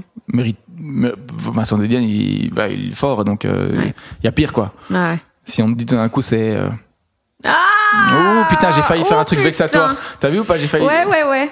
Et je me suis dit, mais ça ne te ressemble pas Non mais prenons que ce soit, je sais pas. Non, je sais pas. Peu importe. Bref. Tu- Bah, je mettrai le son de toi qui te mouche. Comme ça, ça fera genre, il a balancé ce fils de chien. Vas-y, mais dis, dis un acteur que t'aimes pas du tout Euh. ou que tu trouves vraiment pas bon. En fait, souvent avec les acteurs, j'arrive pas à savoir si c'est parce que c'est mal écrit ou si c'est parce que c'est mal joué. Donc, euh, je sais pas. Et puis, j'y connais tellement rien en cinéma, je sais pas du tout. Très bonne Ouais. réponse, tu vois. Tu fais Voilà. un peu la, la meuf qui va balancer. Finalement, tu. Ah, mais moi, mais non, mais je vois pas l'intérêt de parler de gens qu'on n'aime pas. Exactement. Je suis bien d'accord. C'est pour ça que je le fais pas. Euh, Donc, de base, on parlait du fait que tu as eu 4 milliards de, de carrière avant. Euh, Notamment aussi, tu as bossé dans le monde de la nuit. Et un des points communs entre le foot, l'humour et le monde de la nuit, c'est que dans les trois cas, tu fais ton taf pour faire kiffer les autres. Est-ce que c'est un truc qui était un peu conscient ou est-ce que euh, c'est juste ça s'est retrouvé comme ça Attends, donc tu disais le le, Le monde de ah ouais le foot. Non, tu tu vois, tu fais que des trucs qui procurent des émotions aux autres, bon à toi aussi, mais c'est quand même toujours des trucs où des masses se déplacent pour venir profiter de quelque chose. à fond. Et je pense que c'est. euh, je crois que c'est plus égoïste que ça, en fait. J'ai l'impression. Je crois que c'est beaucoup plus égoïste que ça. Je crois que c'est fortuit. Enfin, c'est pas fortuit. En fait, c'est pas fort. Je crois que c'est lié. J'ai pas encore établi la connexion entre les deux. Mhm. Mais clairement, je fais pas de l'humour pour les gens, quoi. Je faisais du foot parce que je kiffais le foot, quoi. Je faisais pas du Ouais. foot pour faire kiffer les supporters. hein. Enfin, je faisais du foot pour me faire briller devant des gens Ouais, qui. mais il y a ça, il y a ce truc de toi, tu fais un truc, tu le fais tellement bien, les gens, et tu, et tu vois que tu fais, tu procures des émotions de ouf à des gens par un truc que t'as fait toi. C'est malade, comme. Ouais, je me demande si c'est pas juste une question de centre de l'attention et que t'as envie d'être le centre de l'attention et que pour ça il faut qu'il y ait de l'attention, quoi, en fait. tu vois. Mhm. Et je pense que dans le monde de quand j'ai fait le quand je faisais du foot, c'était vraiment parce que j'étais passionné par le foot et que et que euh, voilà, c'était vraiment et que je pense que c'est le seul truc pour lequel j'étais vraiment doué euh, vraiment naturellement quoi. C'est vraiment euh, quand tu dis à les gens ont des- un truc inné, moi j'a- j'avais ça dans le foot quoi, c'était vraiment inné dans la nuit. C'était parce que j'avais envie d'être d'être de, de sortir un peu de la, de la norme quoi. Sortir un peu de la masse tu vois quelque part. D'être un peu le mec euh, qui est qui est plutôt que d'être euh, un kidam dans la foule d'être tout d'un coup euh, manager ou directeur artistique ou un truc comme ça tout d'un coup ça me ça me sortait un peu aussi de, de, de, de ça. Parce que je crois que fondamentalement c'est vrai que quand j'étais petit si j'ai jamais eu de velléité à être un à, être un humoriste ou un truc comme ça j'ai toujours eu un problème avec l'idée de de me conformer quoi d'être euh, pareil que tout le monde tu vois j'ai toujours Mhm. voulu un peu me sortir quoi du lot en fait j'ai toujours rêvé- fantasmé ça en fait quand j'étais petit je voulais me fantasmer je me fantasmais euh, euh, différent quoi si tu veux Mhm. je voulais avoir une vie différente je voulais avoir je voulais avoir je voulais pas me marier pas avoir de, de, de- de- je voulais pas avoir une vie comme tout le monde si tu veux Déjà quand j'étais petit, quoi. Ouais. Et, je voulais- et donc, en fait, je crois que l'idée de, me retrouver au centre de l'attention me procure ça, quoi. Cette espèce de sentiment d'avoir un, moment, d'être un moment de ma vie sorti de cette condition euh, dans laquelle je voulais pas rester, si tu veux. Et du coup, forcément, plus t'as de l'attention, plus t'as du monde qui te regarde, forcément, plus t'as cette espèce de sentiment de singularité, quoi. C'est ça, c'est un peu le, truc, mais, clairement, je me dis pas, ah, pour l'humour, pour revenir à, à ça, à aucun moment je me dis, euh, euh, j'ai un, de, j'ai un devoir de faire kiffer les gens et, Mm. et mon- les gens qui disent mon public, l'angoisse. ça, ça- ouais. ça me fout le cafard, quoi, tu vois. Moi, je le fais pour moi, quoi, clairement. Je le fais, je le fais pour moi. Parce que c'est pour mon, mon plaisir personnel. Et tant mieux qu'il y ait euh, 50, 100, euh, 1000 personnes qui, qui aiment ça, tu vois. C'est vrai que parfois, même, c'est tellement égoïste, c'est tellement pour moi que parfois, je, je, me- je me dis, ah oui, mais en fait, il y a- il y, a vraiment des gens qui font la démarche de venir, qui achètent un billet, qui payent une place et tout. Et ça me semble tellement euh, étonnant que parfois je suis obligé de me dire oula en fait non non les mecs euh, euh, tu dois jouer aussi pour les gens quoi Mm. et pas juste pour te faire kiffer euh, et, te, fait- et te dire ouais, je vais raconter des blagues et ça va être ça va être chouette et je vais passer un bon moment quoi parfois parce que parfois t'es dans t'es dans t'as pas envie t'es t'es déprimé euh, t'as pas passé une bonne journée t'as pas la tête à ça c'est bien c'est pas à toi que je veux dire que parfois on est on est, down Mm. et du coup, euh, si tu te dis, ben non, aujourd'hui, j'ai pas envie, euh, je me ferme, c'est pas cool pour les gens qui ont. Parce Qui qu'il y a vraiment. eux pour la première fois. Ben à fond. Mais moi, j'ai tellement pas de conscience du public. Je crois qu'un mec comme Alex, par exemple, Vizorek, il a plus une conscience du. Il a plus une. C'est plus un artiste plus traditionnel dans ce sens-là, tu vois. il- un artiste qui parle à, un pub- à son public, tu vois. Mm. Je pense. Il a plus quelque chose de. Bah, de, de plus théâtral. euh, Ouais. Moi, j'ai pas, j'ai pas ça du tout, et je suis toujours étonné de voir des gens qui, qui, qui, je me dis putain, il y a quand même des gens qui sont là et tout, et genre en, en masse en plus. euh, pff, je trouve ça toujours très particulier, très spécial, quoi. Mais bon, voilà. In fine, ce que je veux te dire, c'est que c'est pas forcément une coïncidence, c'est lié, le fait qu'il y ait du monde pour regarder ça, mais je crois que j'ai besoin de monde pour euh, me sortir du monde, tu vois.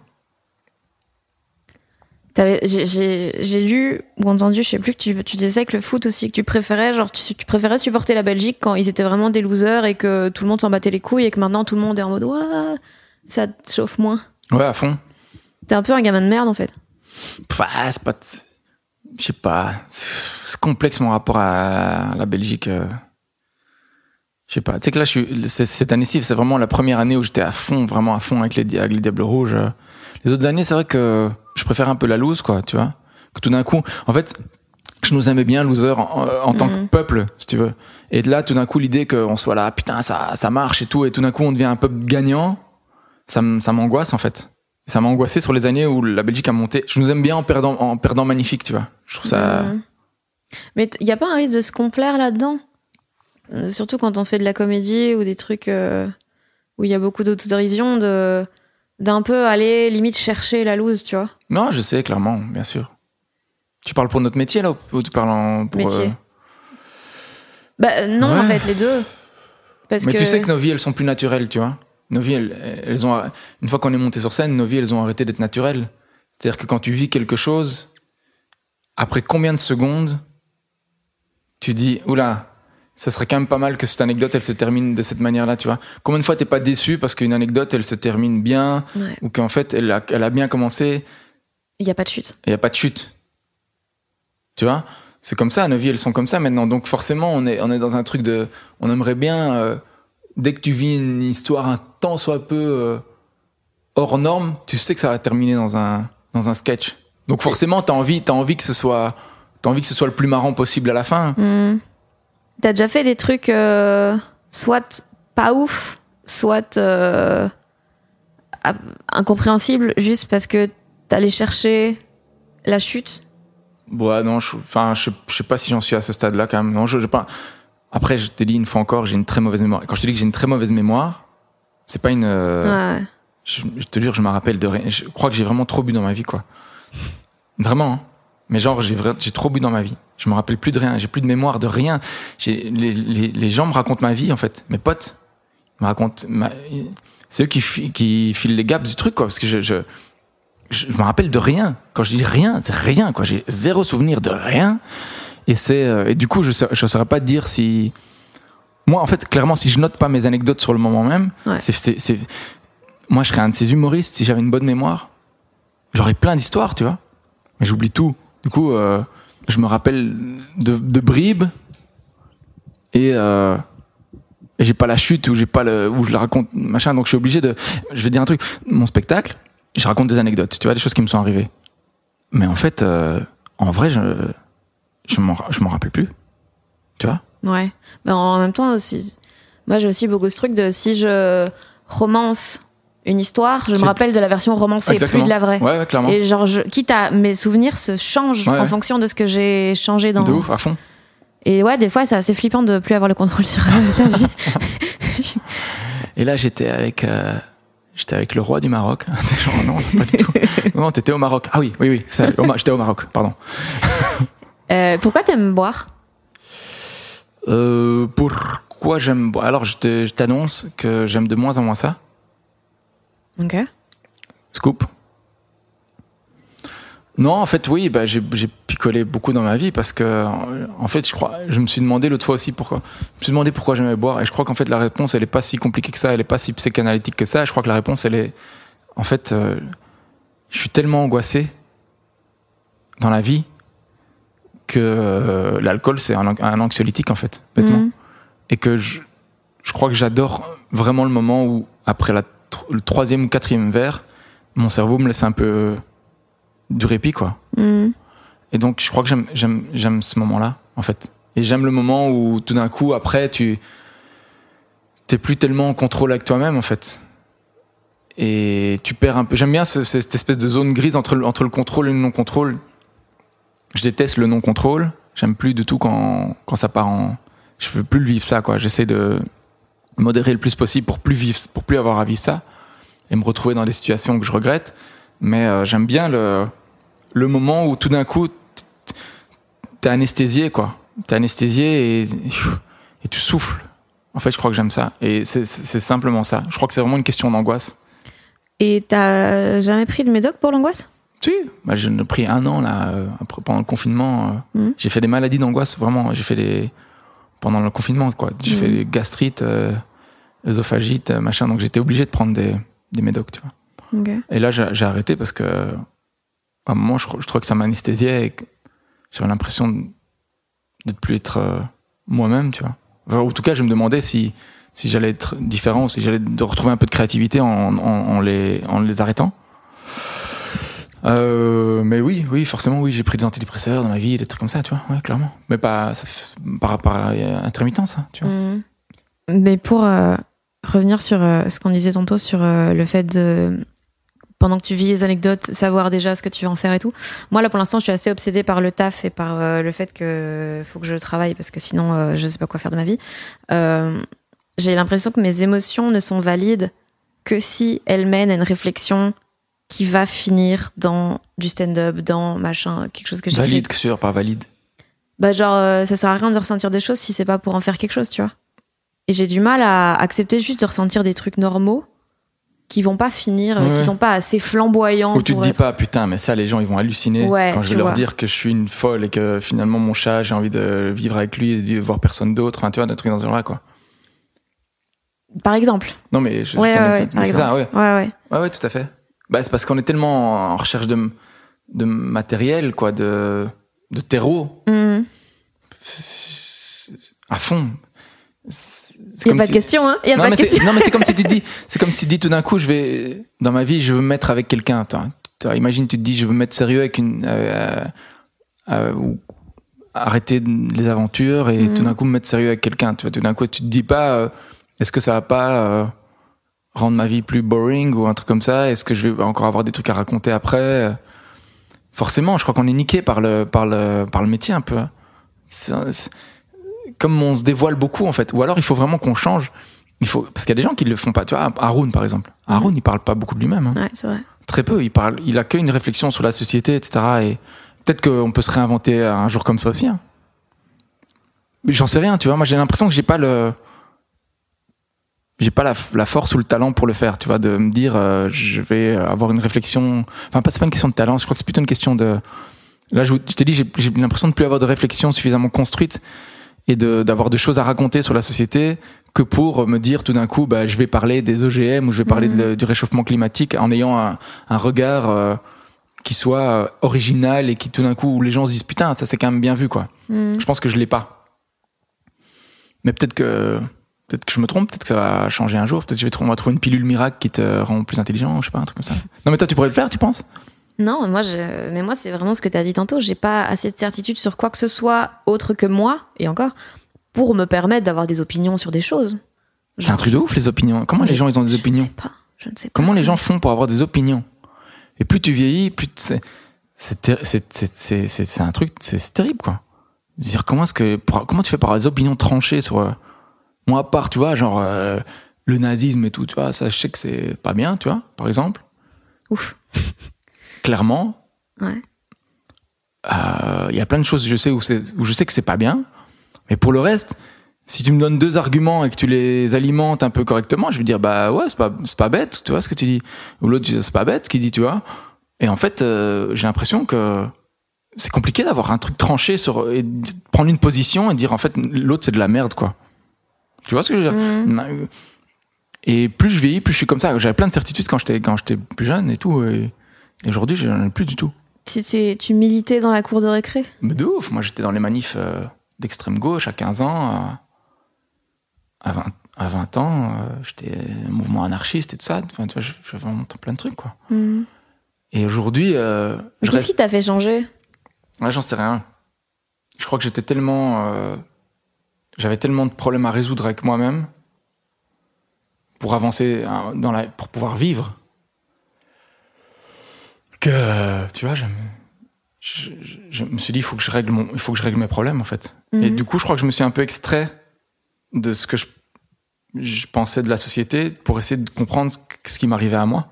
Je te parle, c'est quand j'avais 25 ans, tu vois. Mhm. 25 jusqu'à 32, 33, 34, un truc comme ça. Ça m'a pris vraiment longtemps, quoi. Essayer de comprendre comment je fonctionnais, essayer de comprendre pourquoi est-ce que ça allait pas euh, dans la vie, pourquoi est-ce que j'étais pas bien, euh, pourquoi est-ce que j'étais pas heureux, quoi. Mais en fait, euh, j'ai l'impression que c'est pas forcément une bonne idée. Je crois qu'en fait, ce qui te rend heureux, c'est vraiment des- penser aux autres, en fait. J'ai l'impression. Ce qui te rend heureux, c'est d'aider les autres. Ce qui, ce qui rend vraiment heureux, je crois que c'est ça. Je crois, je crois qu'on a une tendance à, on est dans une société où tu as l'impression que tout le monde doit réfléchir à soi-même, tu vois, à se, demander comment est-ce qu'on peut améliorer, comment est-ce qu'on peut se développer, comment est-ce qu'on peut extraire son meilleur potentiel, etc. Et en fait, on est, tout le monde se retourne sur soi-même, ce qui est un cheval de Troie un peu du, du consumérisme et du quelque part du, du système quoi. Le système te dit voilà regardez-vous tous et plus tu vas te regarder plus tu vas avoir envie de te singulariser plus tu vas avoir envie de te singulariser plus tu vas consommer thé- thé- théoriquement. Enfin en gros je te fais une espèce de, de ligne du temps accélérée mais mais il y a de ça. Et du coup on, on se retire un peu du collectif quoi. Et j'ai l'impression qu'en fait le collectif on, on- c'est ça qui rend heureux quoi. Je crois que ce qui rend heureux c'est d'être dans une manif avec des gens où tu te dis euh, on, on, a- on regarde tous dans la même direction et on va aller ensemble et on va changer le truc ensemble, tu vois. Ça, ça, ça, ça, ça rend heureux. Ce qui rend heureux, c'est de faire une maraude et d'aller aider des gens qui, qui, qui, crèvent la dalle, quoi, tu vois. Ça, ça, ça j'ai l'impression que ça, ça, ça t'épa- ça t'épanouit parce que t'as l'impression d'être, d'être utile. Mais du coup, là, t'as trouvé pourquoi t'étais pas heureux? Pff, là là, ça, c'est une vaste question. Non. Non, non madame. Désolé. Ok. Mais, Mais- ça va, je suis pas heureux. Après, je suis pas heureux. Je dis je suis pas heureux. Tu, tu, tu, tu l'affirmes comme si j'étais pas heureux. euh, Mais c'est toi qui l'as dit, hein J'ai pas dit je suis pas heureux. Euh, Tu l'as dit, je ne comprenais pas pourquoi j'étais Ah, pas heureux. Oui, ça, tu veux dire, est-ce que j'ai compris pourquoi j'étais pas heureux à l'époque? Oui, Parce que maintenant, je pète, le- je pète la forme, euh, Fanny, tu vois, tu me vois. Est-ce que j'ai pas l'air le mec le plus épanoui de son quartier? T'es mon soleil. Mais je suis, ben, je suis assez content que tu, enfin, que tu le, que tu le reconnaisses. Parce que je voyais chaque fois, tu vois, ton petit œil qui, qui, qui frétille quand tu me vois. Et en fait, c'est ça, quoi. Il brûle. C'est mon éclipse. Mais et toi, quand tu dis aller vers les autres, c'est ça qui, qui rend heureux, un truc un peu plus collectif et tout, toi, t'es davantage poussé vers ça maintenant? Bah, euh, j'aimerais bien, ouais, j'aimerais, j'aimerais bien. Je pense que j'aimerais bien. J'aimerais bien et je, et en fait, c'est com- c'est complexe la vie, tu vois, parce qu'en vérité, tu t'aimerais bien faire quelque chose, mais après, tu, tu- qu'est-ce qui t'empêche de le faire? Tu pourrais le faire, et finalement, mais euh, a- qu'est-ce qui m'empêche de, de, de virer mon métier actuellement et de dire euh, stop, c'est bon, j'ai eu ma dose de reconnaissance et j'ai eu, euh, on a compris que que je pouvais faire euh, des, des spectacles, c'est bon, j'en ai fait deux, c'est assez. Ça, maintenant, je peux laisser ma place à d'autres gens, et moi, je me mets dans une assoce et j'aide les autres, tu vois Mm. et je fais des soupes populaires ou que sais-je ou d'une assoce pour euh, des enfants qui ont besoin d'apprendre à lire ou que sais-je enfin tu vois des trucs comme qu'on pourrait faire en fait finalement Mm. mais euh, au lieu de ça qu'est-ce qu'on fait? Non on se dit euh, non je vais essayer de faire une chronique et de la faire la mieux possible que ça soit vu que ça me permette de continuer à faire mon métier en fait l'idée c'est ça parce que tu ce que tu fais c'est essayer à chaque fois de faire en sorte que tu puisses continuer à faire ton métier qui est quand même un métier sympa donc on a trouvé une planque qui est une planque assez cool c'est Mhm. humoriste c'est notre planque enfin je parle en notre nom Ah mais ouais, de, de ouf. c'est une planque. Euh, parce qu'on est bien payé pour faire un truc qui est quand même assez sympa, c'est réfléchir à la société ou réfléchir à soi-même et faire rire euh, avec ça en ayant de la reconnaissance. C'est quand même un chouette métier. Donc, qu'est-ce qui fait qu'on va pouvoir essayer de continuer à faire ce métier-là le plus, le plus longtemps possible? C'est essayer d'être performant. Si tu es performant dans ton métier, tu peux continuer à le faire, en fait. Mais au final, euh, on pourrait très bien se dire, euh, en fait, euh, ça c'est du vent, quoi. C'est pas vrai, c'est pas, pas ça qui est important dans la vie. euh. Ce qui est important dans la vie, c'est mettre, sa force de travail au service des autres, par exemple. Mhm. Et peut-être que c'est ça qui rend heureux, tu vois. J'en sais rien. Putain, c'est deep, non? C'est dark? C'est dark ou c'est deep? Non, c'est pas dark. Euh, quand tu disais euh, dans ce qu'on apporte aux gens l'utilité euh, de l'humour et tout, il y a quand même une notion de de profondeur euh, et de, de réflexion que tu fais passer dans le spectacle. C'est pas que des blagues euh, hélicobites, euh, même, même si j'adore. Mais.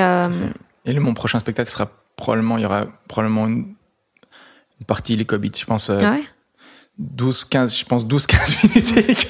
T'imagines N'empêche, tu vois, le mec qui fait vraiment, tu vois, la Andy Kaufman, tu vois, Ouais. genre, hélicobit, mais pendant un, un- un quart d'heure avec les gens au début qui, qui rigolent de ouf. Ouais. Et puis Puis après, s'arrête, et puis il re-rigole. il rigole, et puis à un moment malaise, et les gens qui partent après 7 minutes, oui, et il reste 4, 4 personnes. Tu penses qu'il partirait après 7 minutes? Je crois qu'à un moment, si tu lâches pas l'hélicobit, je pense qu'à un moment, il y a, y, a, y a un phénomène de lassitude de l'hélicobit, je pense, vraiment. Moi, je dirais plutôt genre 17 minutes. tu crois? Bah, ouais. On peut le tenter. C'est toi qui l'as dit. non, mais du coup, il y, a- quand même une notion de, de, réflexion dans ce que tu écris. Il y a toujours un truc que tu essayes de faire passer euh, de manière euh, plus ou moins subtile. D'ailleurs, on en avait parlé, je pense. Bah, C'était quand t'écrivais euh, le, le, le deuxième spectacle. Tu trouvais que des fois, tu mettais trop de blagues. Et que t'avais un débit de blagues qui était énorme et qui, des fois, bah, justement, recouvrait un peu trop le propos. Est-ce que c'est un truc que t'as fini par accepter ou que tu contre lequel tu luttes toujours un peu? Ouais, mais je crois que c'est une question de sentiment d'imposture, quoi, en fait.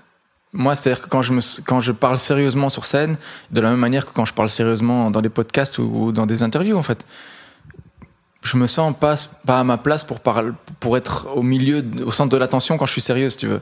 J'estime que euh, mon, ma plus-value euh, publique, elle est de faire des blagues, ce que je suis capable de, ce que j'étais capable de faire jusqu'à présent, tu vas faire faire des blagues. Et du coup, en fait, quand je suis sur scène et que je fais pas de blagues, je me sens euh, nu, quoi. Et j'ai l'impression que les gens, ils vont, ils, ils- ça les fait chier et que et, et il faut que j'en remette le plus possible. Et c'est vrai que parfois ça, ça biaise le propos ou ça le, ou ça l'édulcore, tu vois, quelque part, parce que ça part. En général, les blagues, elles partent d'une euh, d'une une réflexion sur, le monde. Tu, réfléchis, tu dis tiens, t'as un angle, tu dis tiens ça. euh, J'ai pas entendu beaucoup de gens penser de cette manière-là. Comment est-ce que je vais le traduire en blague, tu vois? Et euh, le Graal, c'est évidemment d'arriver avec avec beaucoup de blagues à re- restituer ton propos euh, de la manière la plus fidèle possible. Quoi. Ça, c'est idéal, tu vois. Mais j'ai du mal à faire ça et donc je, bourre de blagues pour. Ouais. Toi, t'as pas ça, tu vois?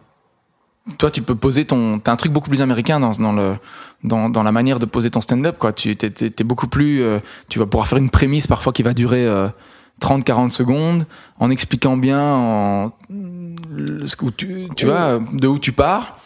Et puis tu vas lâcher des, des, des, des vannes. Moi, je vais faire des vannes dans, directement dans la, Dans- ouais. dans, dans la deuxième phrase de la prémisse, quoi.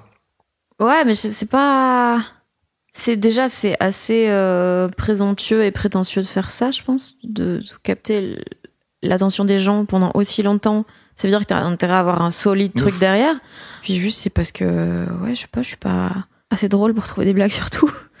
Non, je pense pas. Non, parce que des blagues, la techniquement, euh, t'es au point, tu vois, en termes de blagues. C'est juste que t'aimes bien poser. J'ai l'impression que ton style, c'est de poser un peu, poser le truc. Et t'as quand même une, une espèce de confiance aussi. euh, j'ai l'impression sur scène euh, euh, que t'avais à- à- dès le départ, quoi. C'est aussi ce qui a fait que t'as percé aussi vite. J'ai l'impression, c'est t'avais cette espèce d'assurance sur scène, de jamais te laisser démonter, de toujours parler clairement, de jamais accélérer.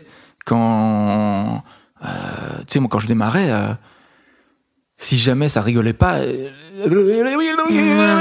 toi, t'as jamais été comme ça, quoi. Depuis toujours, depuis que je te vois, t'es toujours sur scène, tu parles avec ton débit, même si ça fonctionne moins bien.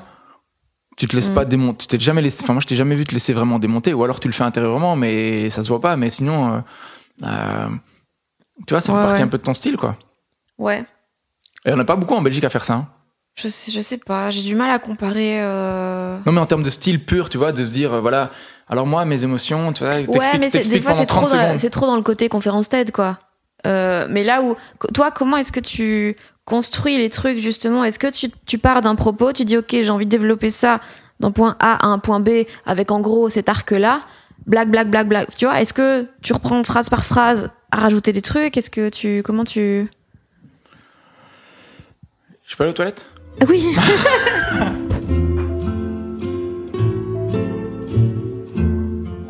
Est-ce que tu penses que l'humour est en train de se saturer? De genre, il y a tellement des humoristes partout, tout le temps, dans tout, même dans des types de programmes où ça n'a pas vraiment sa place. bah, Je pensais ça il y a 4 ans et je me disais, c'est fini, tu vois, c'est euh, c'est trop. euh, Et en fait, euh, ça continue. Donc, je crois qu'en fait, je me trompé à l'époque et j'étais pas visionnaire pour un, pour un sou. Et Comme quand tu pensais que Facebook allait pas marcher. Exactement. Exactement, tout à fait. Non, non, mais oui, je crois que je, je crois qu'en fait il y a une demande euh, qui est qui est continue en fait. Il y a une demande, il y a vraiment une, il y a ob- objectivement une vraie demande. Quand tu vois le nombre d'humoristes qui marchent bien, qui remplissent des grosses salles, c'est effrayant. Hein je veux dire franchement, si tu fais le top 30 ou 40 des humoristes en France, là-dedans t'as vraiment euh, plein de gens qui remplissent des salles de 500 à 1000 personnes quoi. Ça, Il y a beaucoup, hein. C'est Ouais. beaucoup, beaucoup, beaucoup. Alors qu'avant, il y a, il y, a, il y a 15 ans, t'avais euh, peut-être, je sais pas moi, 10 têtes de gondole de l'humour et puis c'était basta, quoi. Tu voyais toujours les mêmes, c'était en permanence les mêmes. Aujourd'hui, vraiment, il y a plein, plein, plein de gens qui. Et, ça, et, et les gens continuent à venir dans les salles et les, les plateaux de stand-up sont remplis et la nouvelle génération arrive. Enfin, il y a un truc de, à mon avis, j'ai pas l'impression que ce soit. Je croyais que ça allait. Je me, je me disais, c'est pas possible. Les gens, ils peuvent pas ne pas en avoir marre d'avoir tout le temps une chronique marrante pour un oui ou pour un non dans n'importe quelle dans une émission de cuisine. Tout d'un coup qu'il y a un mec qui vient et qui fait des blagues sur euh, la farine généralement tu te dis bon euh, c'est- ça, ça va ça, va ça va être trop quoi. Ah ben, en fait non. En fait euh, les gens se lassent jamais de l'humour. Et puis c'est plutôt un point positif pour notre euh, futur professionnel Et si, si l'avenir n'était pas si sombre. Oui, non mais tu vois ce que je veux dire? Donc j'ai l'impression que tel que c'est parti, ça va, ça va continuer encore un petit moment. Qu'est-ce qui pourrait faire qu'il y ait une bascule, tu vois, à un moment Parce que moi, je crois, fr- franchement, je crois que ce serait mieux d'inviter des sociologues, que des chroniques de sociologues pendant trois minutes euh, ou de gens qui, dé- qui décryptent, tu vois, genre Clément euh, Vitkorovitch euh, dans Click, Clément. Viktorovitch, ouais. Ouais. Tu vois, des mecs comme ça, qui sont pas marrants, mais qui ont 4 minutes où ils te décryptent l'actu et où ils te, ils te donnent un plus. Je pense que j'ai l'impression que c'est peut-être plus salutaire à certains niveaux que moi quand je viens raconter que j'ai failli me faire arrêter par un flic, tu vois. Hmm. Je pense. Mais, euh, mais, mais il y, a une- il y a toujours une demande, une demande pour ça et ça continue et donc euh, ça flux tendu et tant mieux. Je sais pas. Dernière question, est-ce que toi, t'as l'impression que tu dois changer des choses dans ce que tu fais? Est-ce que il me semble que tu m'avais dit que pour Inter, par exemple, tu essaies d'avoir un nouveau gimmick chaque année. Euh, est-ce que tu, tu te sens un peu obligé d'évoluer? Ou est-ce que c'est juste tu comptes sur le fait que tu vas évoluer en tant que personne, donc ça ira? Ouais. Bah, j'essaye de pas trop. euh, Ouais, c'est un équilibre à avoir, tu vois. Parfois, je me dis, putain, ça fait quand même 17 fois que j'utilise le même truc. euh, Et, en même temps, c'est une espèce de rendez-vous. Et en même temps, tu vois, il y a un truc de répétition qui est marrant. Donc, soit tu te dis, euh, je me renouvelle à chaque fois, et c'est en fait, c'est impossible. Je trouve que c'est, un- enfin, c'est impossible. Non, c'est possible, hein, mais c'est pas. Moi, j'ai pas, j'ai Bah, pas ça en moi. 12 000 co-auteurs. euh, Oui. ouais. Voilà, parce qu'on n'a pas. Tu vois, moi, j'ai, toi, t'écris seul, je pense. euh, Ouais. Moi, j'écris seul euh, depuis toujours, jamais, jamais, jamais, jamais coécrit. Et donc, euh, oui, donc voilà, à un moment, les gimmicks, ça te permet aussi de de t'appuyer sur des, d'avoir quelques béquilles comme ça qui, qui, qui te permettent de, te rassurer aussi, Mhm. de te dire tiens ça, ça va être, ça va être marrant, au moins je vais avoir ça et après je peux essayer de capitaliser là-dessus, etc. Et euh, bah oui, euh, si je pouvais choisir, à choisir, j'adorerais me renouveler et tout d'un coup arriver avec quelque chose de neuf tout le temps et tout, mais en fait, euh, je crois que je, ça, c'est pas possible, je crois. C'est compliqué. Donc, euh, il faut accepter que je raconte, euh, que je fasse Er- Er- Ernesto, fils de, fils de la poêle à frire et du, et du, et du séquoia, et voilà, et que ce soit marrant, tu vois. Mais à un moment, je vais arrêter parce que je, je- je les ai trop faites, quoi. J'ai, plus de trucs marrants à dire. Si moi, je me, si moi, je trouve plus que c'est marrant, Mhm. je le fais plus, quoi. Si, si je continue à me dire, tiens, ça c'est rigolo. Si moi, je trouve ça rigolo quand je l'écris, ça va, tu vois. Mais si à un moment, je le fais que pour, euh, pour avoir un effet, euh, Et tu regardes jamais d'humour? Très peu. Vraiment, je regarde pas les chroniques euh, de personne. je regarde pas de sketch ou vraiment très rarement quoi. Parce que je me dis j'ai pas envie. De, en fait, j'ai pas envie d'être influencé. Je regarde pas les, les, les spectacles d'Ericain et tout. euh, plus en fait, je les ai regardés pendant, pendant un petit moment. Enfin, je regardais euh, Bill Burr. euh, Enfin, je regarde encore Bill Burr, machin, Chapelle et tout ça, mais mes préférés quoi. Je regarde Mhm. vraiment vraiment mes préférés. Mais sinon les autres, il y a tellement d'humoristes forts qui parlent de tellement de choses qu'à un moment ça, ça t'inhibe quoi parce que tu te dis soit il chaque fois que tu veux aborder un sujet euh, prenons que tu sois un geek de l'humour ce que je ne suis pas mais si j'étais un geek de l'humour mon spectacle bah je me dirais bah oui mais il y a telle personne qui a abordé ça et qui a utilisé tel mot à tel moment etc et, et en fait comment tu fais pour pour, pour, pour, pour avancer? Alors moi je, je au moins ce que je fais je me dis bon ben voilà je le fais c'est sorti de moi et si, si ça ressemble à quelque chose c'est fortuit quoi Mhm. c'est pas fait exprès, tu vois. Je crois que sinon, tu n'oses plus t'aventurer sur les terrains, tu vois. Déjà, Siké, par exemple, tu regardes Siké. Je regardais Siké et je me disais, ben, je peux plus, quoi. Je peux plus m'aventurer sur tel terrain. Et il a, il a, il y a été et il a raflé la mise, quoi. Et tu peux plus faire, tu peux pas faire mieux. C'est trop, c'est trop bien, quoi. Son angle, il, son angle, il tue. Euh, Bill Burr, ses angles, il tue. Enfin, euh, Sarah Silverman. Enfin, il y a des gens comme ça. Tu sais, c'est trop fort, quoi. Mhm. Et donc, il faut accepter que tu es à ton niveau et qu'à ton niveau, tu développes tes thématiques euh, avec, ton, avec ton talent, quoi. Et qu'il y a de la place pour ça aussi, je crois. Tu vois? Il y a de la place pour le, il y a de la place pour le degré d'exigence qu'ont les gens vis-à-vis de mon travail. Mais je Mm. pense que si les, les amateurs hardcore de Louis C.K. venaient voir ce que je fais, ils, ils aimeraient pas ce que je fais, je pense. Tu seras donc en tournée. Non, mais tu comprends ce que je veux dire? Ouais, ouais, je comprends, je comprends. Oui. T'as- pas ce sentiment-là de je sais pas, c'est qui ton idole euh, en humour? Bon, j'aime tous les Daniel Slow, Sarah Silverman qui a des angles, ouais, de zinzin. Euh, si, tu te dis le public de Sarah Silverman qui suit Sarah Silverman vient voir euh, Fanny je, mais Ruiz, je les refuse à l'entrée.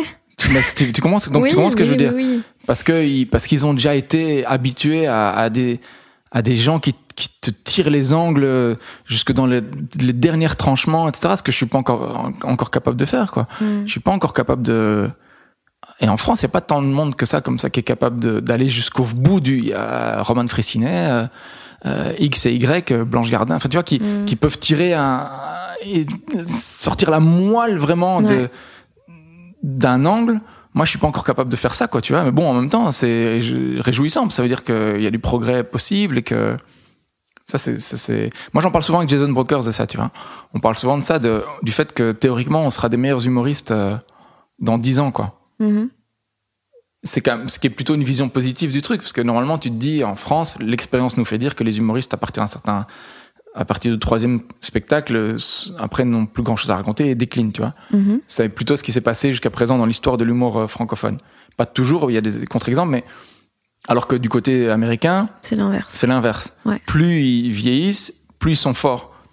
Et Tu ça, penses que c'est- dû à quoi? Euh, je pense qu'ils bossent plus Mhm. que les humoristes français. Euh, ils continuent à se, à se frotter en fait euh, au comédie club tout le temps, tout le temps, tout le temps, tout le temps, tout le temps. Donc ils vont tester de nouveaux trucs tout le temps. Donc ils ils lâchent jamais la- l'os quoi, si tu veux. Plus ils vieillissent, plus ils comment dire, ils prennent de l'expérience, prennent de la maturité et tout ça. Euh, en revanche, ça c'est vraiment une question que tu vois, j'aurais bien aimé la- l'aborder avec toi. Tu vois, c'est euh, quand tu rentres dans le circuit de je fais des blagues et je, je les raconte. Finalement, ben comment est-ce que tu te tu te renouvelles en tant que personne, quoi, tu vois Comment est-ce que tu as autre chose à raconter que finalement j'ai raconté des blagues, je suis allé en tournée, j'ai fait ceci, et alors il y a eu un, il m'est arrivé un truc en spectacle, parce que finalement tu, tu T'es plus relatable. Bah, tu n'as plus de choses. euh, t'es déconnecté, t'es déconnecté ouais. un peu de la vie des gens, quoi, tu vois Quand tu commences, t'es t'es encore Mais c'est pour ça qu'autant de choses parlent de l'enfance. C'est parce que tout est encore normal et. Et, et que je pense qu'on passe sa vie d'adulte à se remettre de son enfance. Mais, euh, mais je pense que c'est pour ça qu'on parle aussi souvent de choses qui nous arrivaient ou qui nous ont marqué quand on était plus jeune. Parce que c'est le seul truc où, on, où tout le monde a vécu un peu la même chose sans qu'il y ait de, de décalage. Mais c'est parce qu'à un moment, tu, ça devient ton métier, quoi. Et en fait, le truc, c'est que tout d'un coup, c'est. Ben. Ça devient une espèce de. Tu dois faire un troisième album parce que t'as fait. Le premier album, t'as tout. T'as mis Ouais. T'as mis ta guts, t'as ouais. t'as vraiment tout mis. Le deuxième, il te reste encore un peu. Et puis le troisième, en fait, t'es musicien connu. Ouais. Et tout d'un coup, ton statut, ton métier, ton, ta vie, c'est d'être musicien connu, quoi. Et donc, euh, tu dois te dire, mais oui, mais qu'est-ce que je vais, maintenant, je dois faire un troisième album, quoi. Et en fait, c'est pour ça que, à partir d'un certain moment, ça devient moins intéressant, quoi. Mais c'est vrai que l'humour, c'est un truc un peu spécifique par rapport à ça. Est-ce que, euh, est-ce que tu prends, moi, j'aimerais bien que la bouteille que je prends en tant qu'homme et la bouteille que je prends en tant que euh, blagueur, tu vois, ça me permette de devenir un meilleur humoriste. Mais en même temps, il y a l'autre versant qui est que tout ce que j'ai à raconter dans la vie, ça diminue, quoi. Puisque j'ai raconté beaucoup, j'ai donné beaucoup de moi-même. Hmm. Et donc, en fait, il y, a un esp- il y a un équilibre quoi, entre les deux, quoi. Entre, entre euh, moi qui techniquement deviens meilleur et moi qui n'ai plus grand-chose à, à raconter. Et je, je sais- je- franchement, je sais pas ce que ça va donner. Et ça te fait peur? Bah, c'est un peu effrayant, ouais, parce que tu te dis, euh, est-ce que- qu'est-ce que je vais, qu'est-ce que je vais devenir? Qu'est-ce que je vais devenir, Fanny? Merci Guy. Ouais, C'est pas un mot de la fin de ouf, ça? Oui.